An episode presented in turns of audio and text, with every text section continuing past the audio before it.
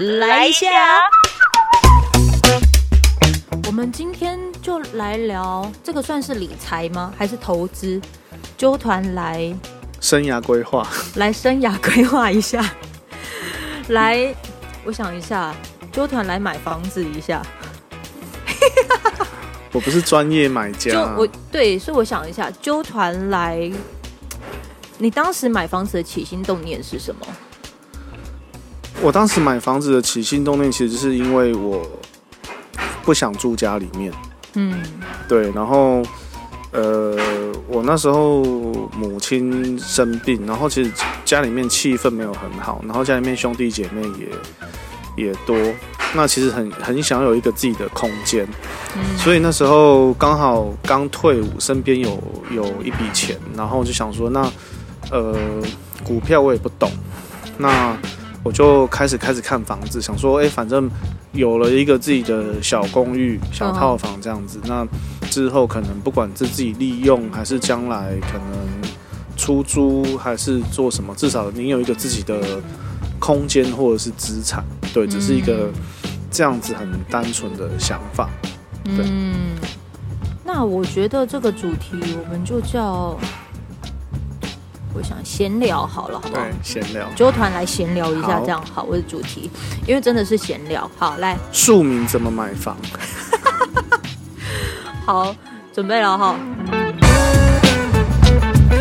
欢迎收听揪团来一下，我是九九。今天我们呢要来揪团闲聊一下，真的完全是闲聊，因为我特地带着我的录音设备到了台南户外的一个空间，而这个地方呢有呃有树。有雪茄，然后有很帅气的人坐在我面前，他是我们的 Stable Nice 的主理人玉琪。Hello，我是玉琪。我们今天要聊的这一个内容太有趣，他连他自己都觉得傻眼。为什么这个主题要问你？对啊，跟咖啡、跟设计、跟展览都没有关系。对，我要找他就是来聊的主题叫做买房子。好了，没处啦，好了，没处没处了哈。因为最近这个话题实在太火热，而且因为这个通膨效应的关系，很多人都开始在对于有关于这个理财这件事情也会比较特别在意。然后为什么会锁定预期呢？是因为他也许可以依照买房过来人的经验，然后谈几个疑虑。哦，然后在讲到这边的时候，我的空间音真的很精彩啊！你要不要介绍一下，说我现在在的地方在哪？嗯，我们现在在台南市的一个最老的街道叫新美街，里面的一间艺廊叫幺八二艺廊户外的庭院。哦，那旁边是一个古庙，古庙现在在修缮，所以会有。修缮古庙的声音，你到底为什么要把我就是绑在这个地方来录这个声音？你说，因为因为久久难得来到台南，就是要要要来这么古色古香的地方。原本我们约的地方是在那个 Stable Nice。对，但是因为 Stable Nice 我都在里面工作，我实在太想要离开那个地方了，所以我们来到了这个地方。隔壁呢，其实也有邻居在聊天。刚才你来到这边的时候，如果我们再早一点来，我还有机会录到他们在讲什么话题。刚刚邻居在修缮的大哥大姐在聊要打 AZ 还是打莫德纳。哦，实在是太生活化了。好了，我找玉琪，我觉得，因为其实有太多人，不管是专家的观点，还是各种的呃一些，就是买房达人都告诉你要怎么准备，还是什么。可是其实啊，我总觉得啦，就是我我个人比较喜欢接地气一点的例子。而玉琪他在呃我们认识的这过程当中，知道他，因为当我可能有买房子这样子的一个想法。起心动念的时候，他就跟我讲了他的故事，他是如何就是呃锁定第一间房，而且那个时候的你其实也还蛮年轻的，大概几岁的时候？我买第一间房子的时候，大概嗯一零年底的时候，大一零年底是几岁啊？二十七岁，岁不到二十八岁。对，然后因为我有太多的听众群都是在二十七到三十四之间，那如果有一个声音是可以。告诉他们说，我们现在已经成为那一个就是可以给经验的人了，老啊了，哎呀，已经可以就是到了那个可以跟大家分享那个那个故事了。那如果这个故事有机会让有缘人听见，而且又刚好是我们以前二十几岁的时候是听见的话，我觉得那应该是一件被照顾到的事吧。是没错。以前有人有跟你分享这些经验吗？没有诶，以前其实没有，以前就是我自己。自己做一些功课，然后不断的看，不断的看，然后累积一些看房子的经验跟资讯。嗯，然后当然，我觉得自己做功课是很很重要的。嗯，对。这边我就会很想问了，因为预期说二十几岁的时候就有开始这个观念，哎，有些人其实连这个观念都没有。哎，你能够有所谓的想要，就是呃，花这么大的钱，这么大笔钱，然后买一个小窝，这件事情的起心动念是什么呢？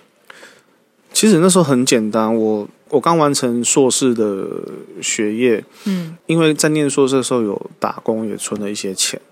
那出了社会，就是结束学业之后开始出社会嘛。出了社会，身边的人开始都在哦，可能买股票，还是基金啊，嗯，有的没的，嗯。那其实对我来讲，那些东西，股票的东西，我实在是不懂。我那时候的想法也并没有说要。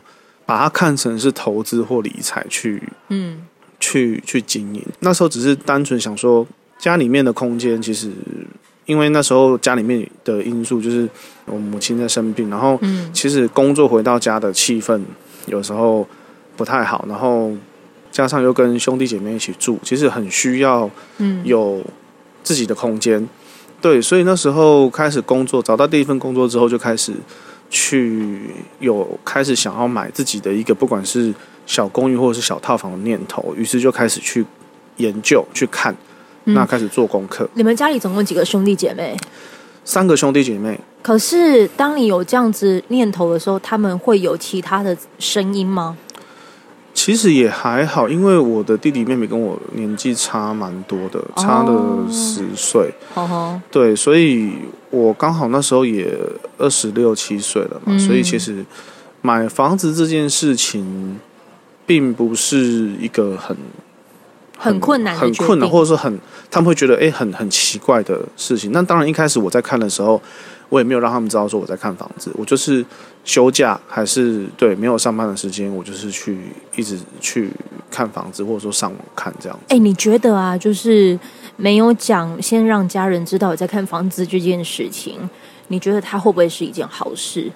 我觉得是要看你们家里面的状况，每个人的每个人的原生家庭不太一样嘛。嗯，那。就我自己来讲的话，我的习惯是我把我该准备的资料都做好了，然后嗯，我才会讲，因为我这样子去讲的时候，我可以让他们知道说，哎，我真的是呃有备而来，然后不会担心，嗯，对，那他们的疑虑或什么的，我都可以一次的回应他们，而不会说他们问什么，嗯，你不知道，你回答不出来。那个时候大概你在二十七岁的时候，对，二七二七二八岁，对，所以听众朋友，你刚好也是在这个年纪的时候呢，你刚好就是有一点迷茫的时候，来哦，姐姐过来人来咖喱贡啊哦，他就告诉你说，他可能会先做好功课。好，知道说如果家人有要问他什么样子资讯的时候，他是可以回答的出来的。接着下来呢，他就开始要去看房子。那个时候你有锁定什么吗？现在你看你身边的人有在看房子，而且是第一间房这件事情，有没有所谓的好高骛远这件这个行为？有蛮多的。我我可以说那时候我在看房子的时候，那时候有一些朋友跟我同期在看房子的人，嗯，看到现在都还没买。哇，几年的时间了？十年了，十二零一零年嘛，零二零一零年十十年十一年了嘛，对啊，接近十一年了。嗯，那我觉得好高骛远这件事情，是因为太多人会觉得他把买房子这件事情看的是一辈子，可能就是买这一间。对，他觉得要一次到位。可是问题是，你除非你家里面很有背景，还是说你自己本身工作能力的，或者说，比方说你是呃科技园区的。嗯，高级主管，嗯，就是说你的工作，除非是你的，你的收入其实是很不错、很不错的状况下，不然一以一般的二十七八岁的年轻人，二十七八岁的年轻人可能他们三万块三万块就差不多，对对。对，二二八到三五对。之间，而且二八到三五这之间，他们可能还有各种的一些社交是需要花费的。对，那我觉得那时候我设定的东西，其实我就设定很简单。就是我并没有觉得我一定要一次买到位，嗯，我会尽我的能，因为我我我我的想法是先求有再求好，所以我想要先到买到至少我有一个自己的空间，这是我的首要目标。嗯，对，然后那时候我的薪水大概三万出头。呵呵，对，那我可能其实我从决定买房子到我买房子，嗯大概一个月的时间，我就下定了。嗯。对，那那一个月的时间，我大概平均每天会看亲自到现场看三个案件。嗯。对，就是约，不管是新城屋还是中古屋还是预售屋，嗯。我就是约了看，约了看，约了看，然后嗯。透过跟不同的房仲还是销售代销的人员对，去聊的时候，你就可以知道说他们在讲的东西是什么，然后去了解什么样的物件才是最适合你的。因为其实每个人一定都会去讲他们的好处，对，他们会放大他们案件的优点，然后嗯去回避那个案件的缺点，或者说用很多不同的方式让缺点听起来很像是优点。嗯，对，那我觉得这时候独立判断能力就很重要，就是说你其实必须要去了解，呃，他们所谓的优点或缺点嗯对你来讲是不是那么一回事？因为因为每个人的需求不一样嘛，所以有有些东西跟人家看起来是缺点，但是其实对你来讲并不是重要的，或者说它可能反而是优点。嗯，因为很多网络上的声音啊，或者是你可能在找资讯的时候啊，人家都说啊，不要四楼，不要二楼，然后顶楼呃一定会很晒，还是什么？可是如果有人喜欢太阳呢？如果有人刚好想要避开那个路灯的高度呢？那如果刚好有人真的就是有想要省钱呢？所以别人的缺点不见得真的就是你的缺点。对我举一个很简单的例子，比方说交流到附近的房子，嗯嗯、很多人会觉得说，哎、有有一派声音就觉得说啊，那个出去就是车子很多啊，哦，嗯上下班时间都在塞。但是如果你的工作需求是需要离交流道近的，比方说，嗯，假设你在科学园区上班，对，还是说你需要走国道的，哦。那这个就是一个对你来讲是一个非常重要的一对非常个重要一个条件啊。对你不用去花很多时间在通勤上面。对，对，那或许有的人会觉得说，哎，学区是优点，嗯他在学校近是优点。可是问题是，如果你你买房的需求是，比方说你是要买给父母住的，嗯，那学区基本上，他们还要读社区大学，是不是？对，就是我 我的意思是说，那个可能是大众觉得优优点跟缺点，那其实还是要看你自己的需求为主。所以我那时候在看的挑的自己的想法就是。呃，不管我买到什么样的房子，我一定要买到一个自己就算将来卖不掉，我自己拿来住也是很舒服、很开心的一个物件。我觉得这是最重要的。玉琪的分享啊，他有提到说，你看哦，同一时期十年前可能都有跟你一样在谈房子这件事情的人，他现在还在看，可是他只要很清楚知道自己要的是什么，然后锁定好这个条件之后，他就会直接下手。然对，后，我觉得自己知道自己要什么很非常的重要。嗯，，对，嗯，比方说那时候很多人会觉得说啊，我的能力只能够买得起可能室内十九平到室内空间然后十九平到到二十六平的嗯大楼，嗯。好，但是，嗯、十年前的环境的氛围是，尤其是台南，会觉得，哎、我我非透天不可。哦，对，你买大楼就会被长辈嗯。嫌弃、那干嘛住大楼？嗯，对，但重点是，我就买不起透天呐、对，对啊，我买不起透天，那你硬要买透天，我要怎么办？要不然你爸妈给我钱，那如果你爸妈又没有办法指引你，那你要怎么办？嗯，所以我我我觉得找到一个符合自己的，比自己的能力范围之内再多出一点点嗯的那个区间是是可以去努力的。嗯，对，那至少知道说，呃，那个是自己要的，而且不会，呃，你不要去想说他之后要卖多少钱。对，对，因为你要以我来讲的话，我就我的我的想法就是，这个就算我卖不掉，我就算是卖不掉，我自己住一辈子，我也会觉得很开心，嗯，我自己都很喜欢的物件，这个我觉得才是重点。于是，如果你是首购组，然后也刚才也讲的是我们这个年龄的范围，那你现在就可以去思考，你究竟到底想要的是什么。然后你可以做完功课之后，你就可以直接去看。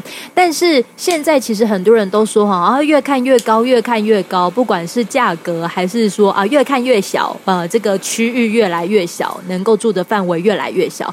当时其实，在十年前你就已经有听过这些声音了。对，十年前其实我第一个物件，其实我买的，以现在的标准来看，算是很不错的。可是那都要时间放远来看才会对。但是你知道，以前在台南，大家都在住透天，然后我买一个，嗯，我买一个室内只有二十五平上下的公寓。嗯，对。那那时候当然很多长辈会觉得很奇怪，你为什么要花这么多钱，好几百万去买这样子的公寓？对，所以其实那时候我我当然也是看了很多嘛，在决定要买新城屋还是预售屋还是二手屋的时候，嗯，看了很多。那后来我评估自己的能力，就是其实我那时候是很急着想要自己有自己的空间，所以预售就不是我的选项。因为你急着需要让你自己对，那在预售屋，它可能在当时的价钱也稍微高了一点点。对，所以我那时候其实看了一个大概两三年的二手。中古的公寓，嗯，那对我的好处是什么？因为它离我家近。啊，那时候我说家里面有人在生病，我我我回到家是方便的。我要回家，不管是探视家人，还是要拿我的东西，还是什么都方便。再来就是因为我那时候在高雄工作嘛，所以我台南高雄跑，所以其实呃住在大楼对我来讲是相对方便的，我不用去追垃圾车。嗯，我不用去担心收信件的问题。嗯，对，那这个东西其实没有好与坏，它就是你个人的需求。对，对。那第三件事情是室内空间二十五六平的房子，那时候大概三房两厅，应该算是两大两两房，嗯，一小房，嗯，二加一，二加一了。对，那我觉得这个东这个这样子的物件。在若干年后，假设我有资金的需求，还是说我想要换更，我可能呃五年之后我更有经济能力的，我想要抛售，然后换更大一点的房子。嗯，那这样的物件，我觉得市场上的接受度是高的。可是这样，我问题来了，如果你现在都已经做好这些功课，也锁定了你的需求，你其实从多久以前你就已经开始在准备投期款这件事情了？因为很多人都讲说哦想想想，但是他可能不见得就是手边有这么大的一笔资金。我觉得我们也许可以给一个方向，是你从你从什么样子这样的起心动念，然后你接下来就可以开始呃为自己储储备这个资金。因为你我我所知道的是，你当时为了买房子这件事情，你买了之后，你那个时候不是有讲吗？你衣服的钱你什么都省，你各种省。对我我那时候因为我二十六岁念完硕士，然后。二十六岁到二十八岁的这两年，不到其实不到两年时间，嗯，我在高雄工作。那这两年时间，我在我在大概存了一年多，快两年的钱，嗯，对。那其实那时候一开始的存钱，其实并不是要买房子，就只是想说啊，自己呃刚出社会，好像应该要嗯开始逼强迫自己储做一些储蓄，对。那存下来的钱，不管是将来要。要做投资买房子，嗯，还是可能娶老婆用或什么？Anyway，就是你那个时候其实就已经有把钱留下来的观念了。对，至少我觉得身身上留一点点钱是比较有安全感的。哦，对，因为我们都是平凡的家庭，不是说什么你你要多少钱回家跟爸妈拿都有。嗯，对，但我们家也不是穷，但就是跟大家一样都是小康，就是你。你你不会说哦，我可能回家说，哎，我要买一台 PS 三，哦，家里面有钱可以给，但是哦，我要买一台法拉利，可能就没有。对，就是一般的家庭这样，所以所以那时候你也会了解到说，哦，那时候刚好也就是家里面父母呃母母亲在生病，那你我有个危机是就是说，你其实不管怎么样，将来是要靠自己嘛，对，那你还是要为将来做一些打算，然后。身边有一些积蓄的存在是，嗯，相对有保障的，嗯，对你以后不会说临时需要用用到什么钱，然后呃，到时候没有这样子。对，所以那个时候你就开始存钱。很多人都认为说，就是危机就要么就死，要么就是你可以把它变成转机，就变成是你可能就是逼自己要去留住些什么的动力，你就是属于有动力想留下来的那一个。那个时候，你你的手段 或是你的方法是什么呢？我那时候在高雄工作的时候，我找的房子就是第一个就是离公司很近。嗯，对，就是我我我我住在那个那时候其实很偏，我那住在高雄在 IKEA 旁边的国宅。哦，对，而且我是住雅房，我不是住套房。对对，因为雅房一个月只要四千块。嗯。对，然后我没有住套房，然后我走路就可以上班，所以也代表了我可以不用付机车或汽车的停车费，嗯，我不用付油钱，嗯，对，然后走路十分钟以内是可以接受的，嗯，然后我住在国宅，对，那国宅相对的开销啊，各方面其实是相对来讲，嗯，比较便宜的，对，对，然后再来就是。因为那时候我评估自己的薪资状况，然后年轻嘛，所以其实我那时候在高雄也没有什么其他的休闲娱乐，我就是每天给自己设定开销不能超过两百块。嗯，对我这样维持了大概快两年的时间。嗯，对，就是我可以讲，我每天出门吃早餐大概就是四十块，我固定吃一个蛋饼，嗯，二十块。或二十五块，嗯，加一杯豆浆十块到十五块，因为它后来有涨价。哎，我跟你说，你自己留下来的那个钱，你有去物色，就是说你那时候买房子的那个的的的 range 大概在哪吗？我那时候我那时候还没有，我大概是到存钱存到后期的时候，我才想说要买房子，因为嗯，那时候我可能。存钱是想说，反正留身边要留一些钱，然后或者是之后想要买车子还是干嘛的，不想，反正就觉得身边有些钱是重要的。对，就是每天有在记账，尽量减少生活的开销。然后，哎，你们仔细听哦，他现在已经在讲他的 PayPal 了，他讲到他会记账，减少自己的开销。对对对。还有呢？我那时候那两三年哦，三三年多快四年的时间在高雄，我花过最大笔的钱，嗯，就是买一台 PS 三，嗯。而且还是去买二手的，像像九九就知道说，因为我们认识很久，十年有了，就是他会知道说我其实很爱买鞋子。对，我曾经 N 开头的嘛。对我我是收藏很多鞋子，那是当然是后来有能力的时候，因为小时候那些买不起嘛，那我后来就很喜欢买这些东西。嗯，对我是一个曾经最多有到一两百双鞋子的收藏的人，可是。我在那存钱的时间，我就是逼着自己，就是完全不花这些钱。对。然后，甚至我讲一个，那时候刚好开始要有所谓的手机无线上、无线上网吃到饱这个付费的的服务。对。我等到我哦，快二零一二年了，我房子买了之后，我才让我的手机有无线上网的功能。哦，其他的时间我就吃别人的 WiFi。哇哦，那个时候你也是用这方式存钱？对，因为因为其实那时候我的生活不太需要打太多电话。你不是白天在公司，你就是公事，就是用公司打室内电话嘛。嗯，那你下班回家之后，其实也没有太多事情要联络嘛。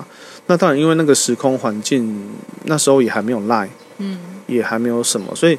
他对于你，我我我对于无线上网这个需求其实是低的，嗯，对。那我觉得，当然我可以省下这一笔钱。我我如果有无线上网的话，我可能一个月要花通信费，可能要一千多块。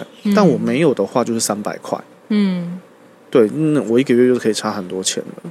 所以，你从你生活上的物欲开始有做各种降低之后，直到真的一个契机来了，让你去。为自己就是投资这样子人生第一间房的时候，你当时在缴出，哎，你是要缴两成头期吗？你还记不记得那个时候是怎么处理的？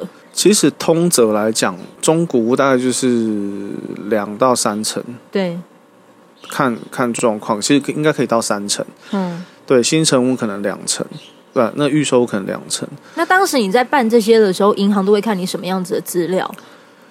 呃，其实应该是说，那时候我做了很多功课。我后来去了解到，说对那时候的时空背景，但我觉得我那时候的方法，现在可能不一定很适用。是虽然你账面上看到就是你需要存自备款两三成，嗯哦，我可能我那时候买的那个房子大概呃不到四百嘛，不到四百的话。可能投期款两三成也要一百一百左右，一百二八十到一百二，嗯，对不对？但是其实那是一个通则，可是其实银行会去评估你这间房子的实际价值。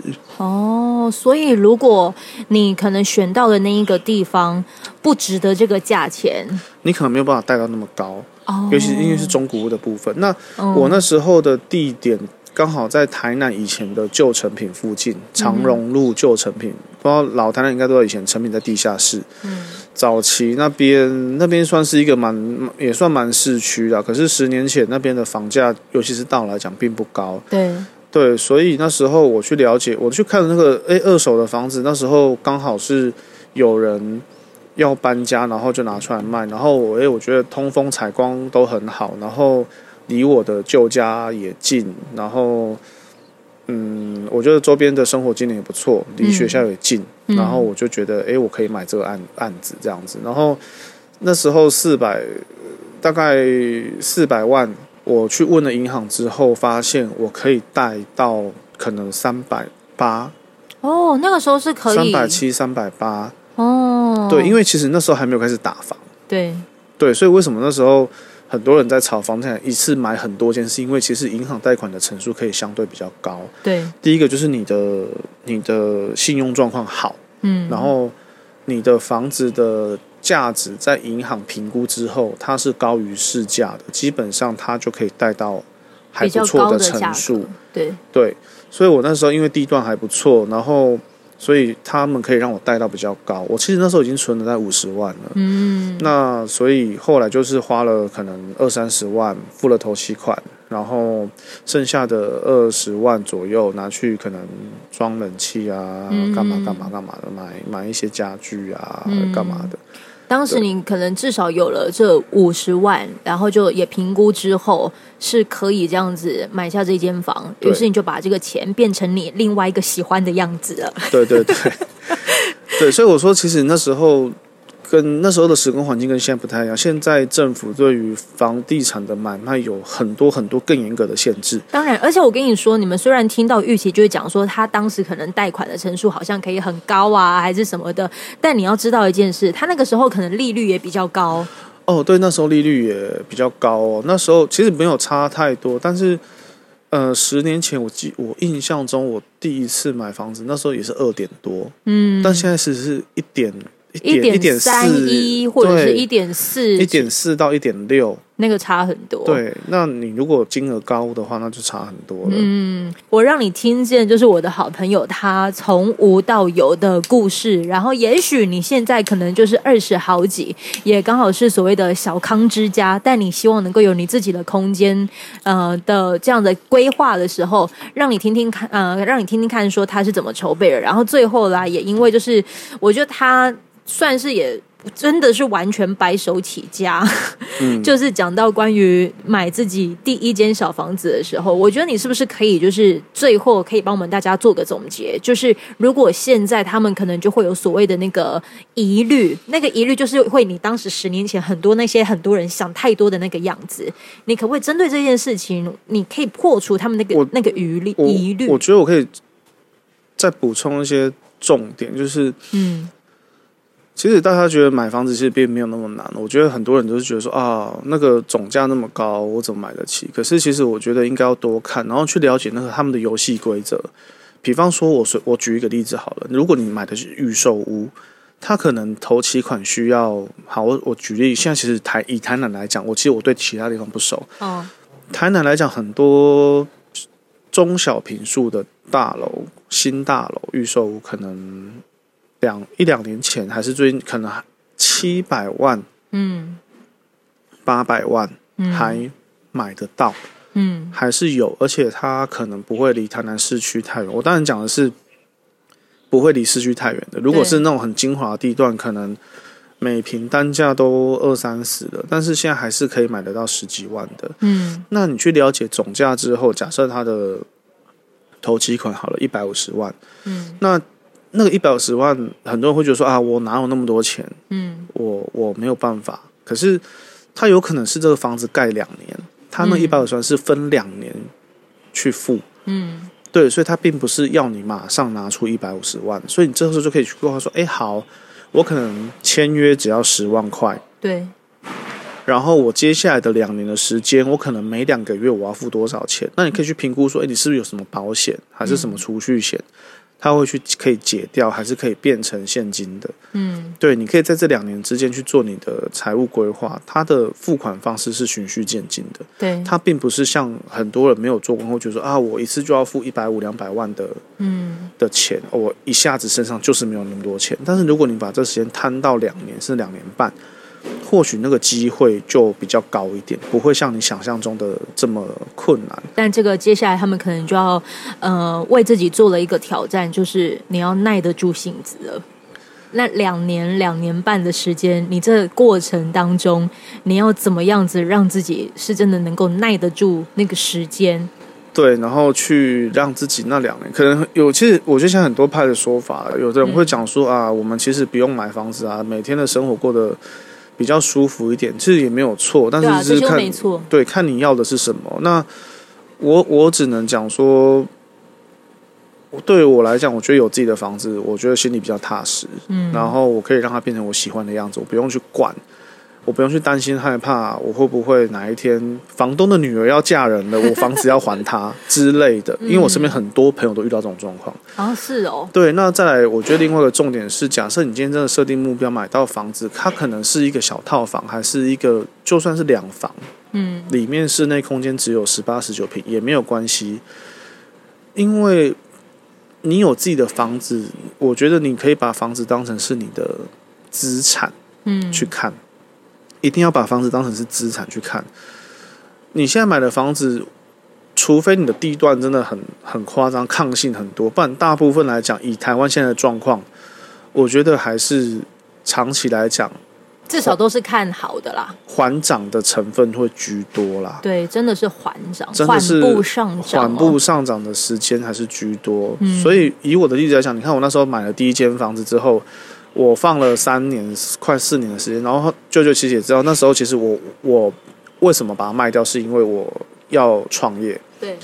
然后我那时候急需一笔钱，我身上没有那么多钱。这个创业的故事，我觉得等一下也可以就是来跟大家分享。对，然后，所以我当然就觉得啊，那我还有一个房子，嗯，对，那我我就来看看我的房子现在值多少钱。所以我觉得我那时候蛮幸运的，就是我是。不是大家所谓所有的那种投资客，我就买一个自己住，然后那时候刚好需要一个一笔资金，嗯，然后我就过了两三年的呃三年多的时间，我就请那个我就去询问那个房仲，嗯，那那时候刚开始十家，即将开始十家登录，那一查之间发现，我原本那时候一瓶大概九万多块买，嗯，那时候或许有机会可以。卖到十七十八万。哦，对，那所以那时候也很幸运，就是几年的时间呐，大概三年多。哇。对，其实我觉得因为时空背景不一样，那时候刚好就是在我觉得我刚好搭上整个房地产最后最真的是最后最后的谷底，两三年的呃快速上涨的时间。哦，OK。对，那所以其实那时候的获利会比较大一点。那所以那时候换到了一笔钱之后，我除了有钱可以拿去创业，可能一两百万拿去创业，嗯，那我剩下的余额，我又再拿去买了第二第二间房子。嗯，对，那那时候买的房子其实是跟前面的过程差不多，就是一样，投期款付完，然后我中间。呃，可能有有有一段时间自己住，有一段时间出租。那你出租的时间就是人家在帮你付付房贷嘛，不或多或少。对，那那个那个过程其实也是一个储蓄的过程。嗯，因为讲白一点呐，我我自己觉得，以我们现在这种这个时代，就是你就算没有把钱拿逼，你没有逼自己存钱，你那些钱也是不知道花去哪里。的确。饮料买掉，然后哦，今天去唱歌去干嘛？你那些钱就是花掉了，你真的不知道花去哪里。嗯，对。那我觉得享受这件事情是可以很长远的。可是吃苦这件事情，我觉得只有年轻的时候可以吃苦。吃苦这件事情真的是年轻，那可是我们年轻的定义是在几岁？像你叫我三十岁之前去住那种四平的雅房，我去跟人家共用卫浴，我 OK。可是你现在叫我快四十岁的去住牙房去用卫，又跟人家共用卫浴，嗯，我可能就觉得说啊，还是说我现在每天还要吃三十块的早餐，嗯，我可能会觉得。那个已经过，好像有点可怜。哎，真的就是就是会就觉得，明明我可以把自己过好，为什么要让自己对啊？我都几岁的人了，我为什么还要过这种日子？那那当然每个人选择不一样。是说，因为你比较年轻的时候，其实你第一个你可能哦，或许还没有成家立业，你就一个人，嗯，你对物欲，还是说你吃东西，其实你也不会那么的。特别讲究，嗯，像我那时候就是你也知道，我们公司在家乐呃，在那个什么家乐福旁边嘛，对啊，我我基本上每天晚餐的，我基本上每天一个礼拜可能会有三天吃水饺，哦，就是我真的很省，嗯，我真的是很省，对，然后然后嗯不会大概一个月顶多花一次钱吃大餐，那我所谓的大餐厅大概就是五百块，嗯，对，五百块，对。二十二十六七岁的我那时候就叫大餐，嗯，可是现在你时间一过，你可能现在三十五岁到四十岁的时间，我讲真的，你是随便吃都五百块，对，真的是这样。你现在随便吃都五百块，嗯，对，所以你你你你说那个你二十岁可以过的生活，你四十岁不一定可以过，嗯，对。但是如果你希望你三十五岁四十岁，你你希望你将来有一个梦想，你想要过这样子稍微。水平之上的生活，水平还有一个不错的生活水准，生活其实真的趁自己还能够吃苦的时候，嗯，去让自己让自己多沉淀一点，对，不要有太多的的那种额外的开销，对，因为我举一个很好笑的例子，我我其实就是我我到现在十年的时间，其实我买了四次房子了，我平均两二两年多就买一次房子，嗯，那。我真的都没有花到自己的钱，嗯，对我我就是买，然后赚的卖，付头期款，然后再买再卖，然后我从全幢四十平左右的房子住到现在全幢八十几平，嗯，对，那你说我我我也不是什么年薪一两百万的人，但是我如果只是照以前的方式存钱的话，我我买不起现在我的我的房子，对对，那那当然都是靠着你。你去，你去了解这个市场，然后你去，你去做一些功课，然后慢慢的买，慢慢的卖，然后去累积，慢慢的累积这样子的资产。对，所以，所以我觉得那个是一个需要长期去看的过程。那当然，我觉得现在的房地产的市场，我当然不是什么专家，但是就我还是有在观察。我觉得现在当然不会像以前这么的涨幅这么高。对，可是。大家如果还是觉得说，哎，我还是希望有一个自己的小空间，属于自己的房子的话，嗯，那真的真的要趁早，嗯，对，因为你不要去想房地产会跌到哪里去，不可能，不可，除非发生什么不可抗拒的因素，不然它其实还是会持续的涨，对，尤其是中南部来讲，台北它一定会跌啊，因为台北之前那个太夸张了，那。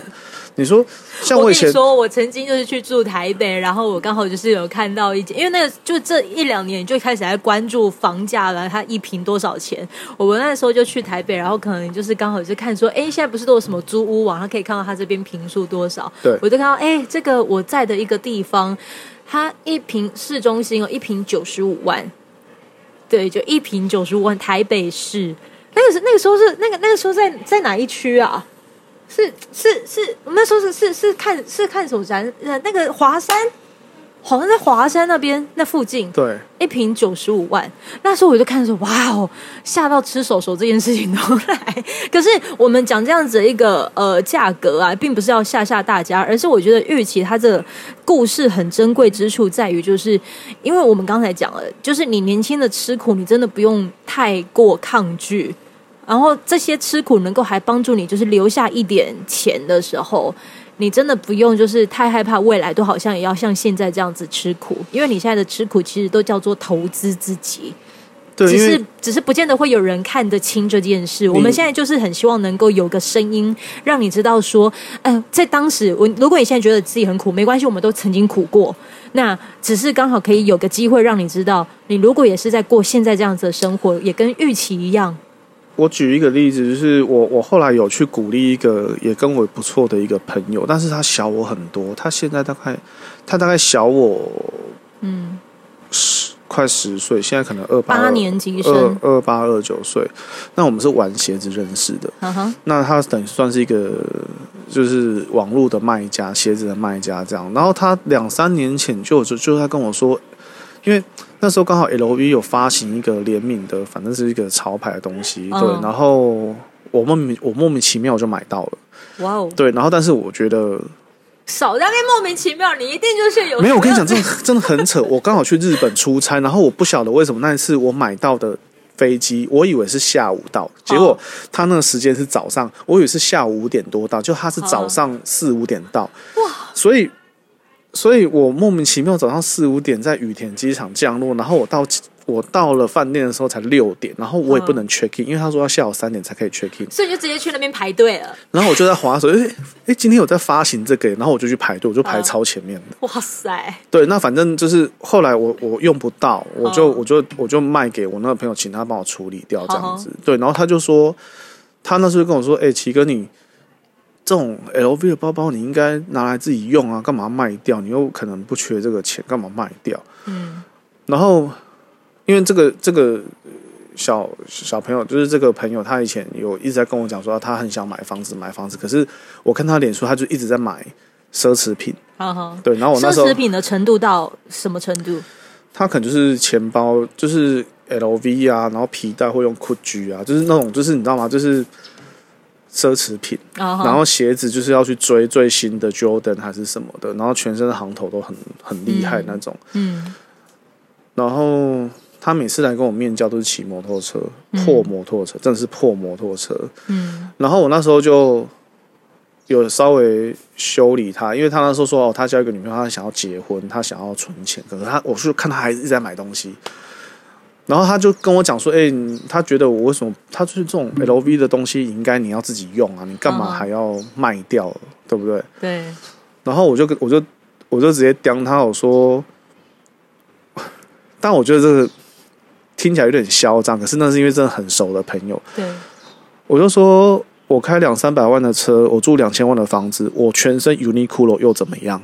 嗯没有人会觉得怎么样，你懂吗？你全身素 T，你看你看脸书创办人他是不是全身素 T？嗯，贾博士全身素 T，全黑，对，有人会觉得怎么样吗？嗯不会嘛，所以我就是跟他讲说，呵啊，卖个背啊，嗯，钱你哎、你买那些奢侈品，钱省一省，其实头期款就有了、哎，真的，那个钱省下来，头期款就一个 LV 包几万块，皮带几千几万块，鞋子两万两三万块，你是不是随便几个东西凑起来就五六十万了？对，对不对？你你还在跟我讲说你没有钱买房子，你身上的东西拿去典当一下就有了。那他怎么说？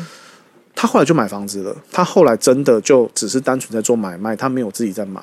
哦，对他现在大概三十岁，也准备要结婚了。但是两年前我跟他讲，两三年我在跟他讲这些事情。嗯，你好像感觉又又在照顾了十年前的你耶，对，因为我只是觉得说，因为他的收入还不错，他是厨师，哈哈，对，四五万块，也比我以前二十几岁好太多了。可是，不，我觉得不是在乎，不是在于你赚多少钱，而是你真的存下多少，你能留下多少钱啊？他可能觉得说，哎，我现在单身一个人，五万块，哇，二十几岁五万块很厉害啊！嗯，我身上什么行头都要有，穿出去大家看到你什么就是不灵不灵很厉害。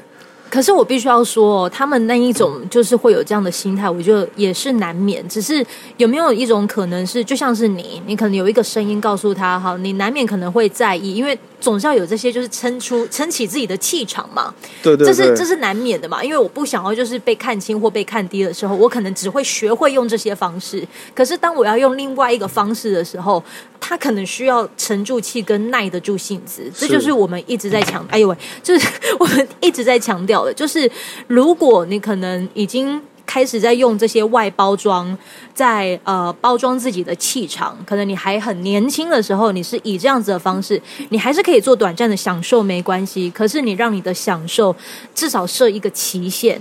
你这个期限，你大概就是，比如说到这样就好。你接下来你可能要想的是，三十五岁之后，你还四十岁的之后，你还想要享有这些气场的话，你势必现在能为自己留下什么？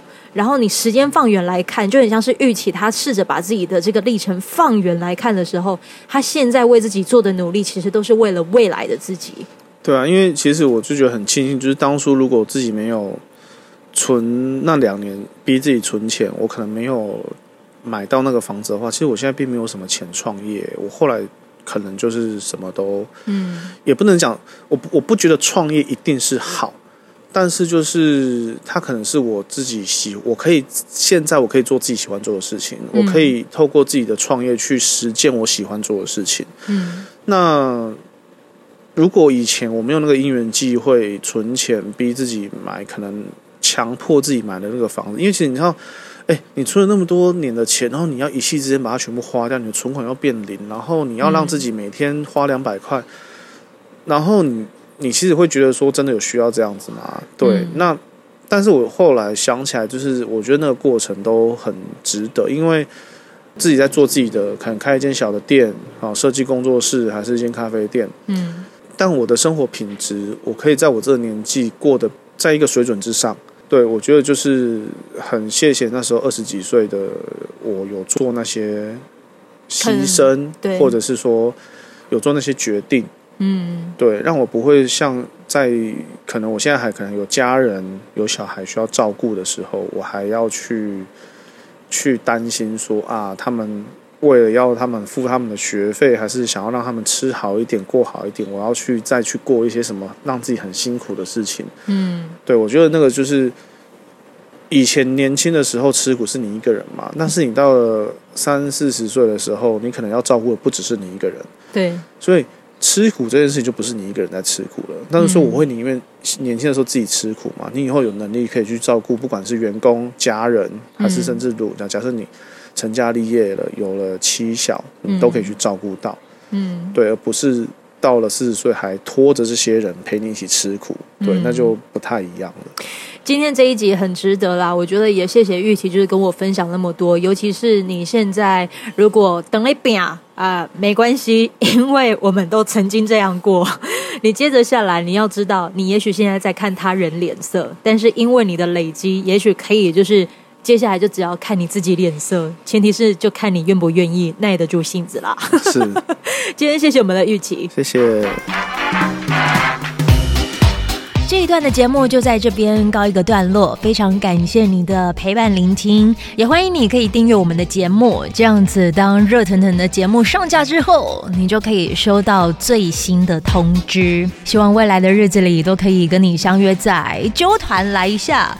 用这个随选广播节目陪你开启美好的一天吧，我们下次见喽。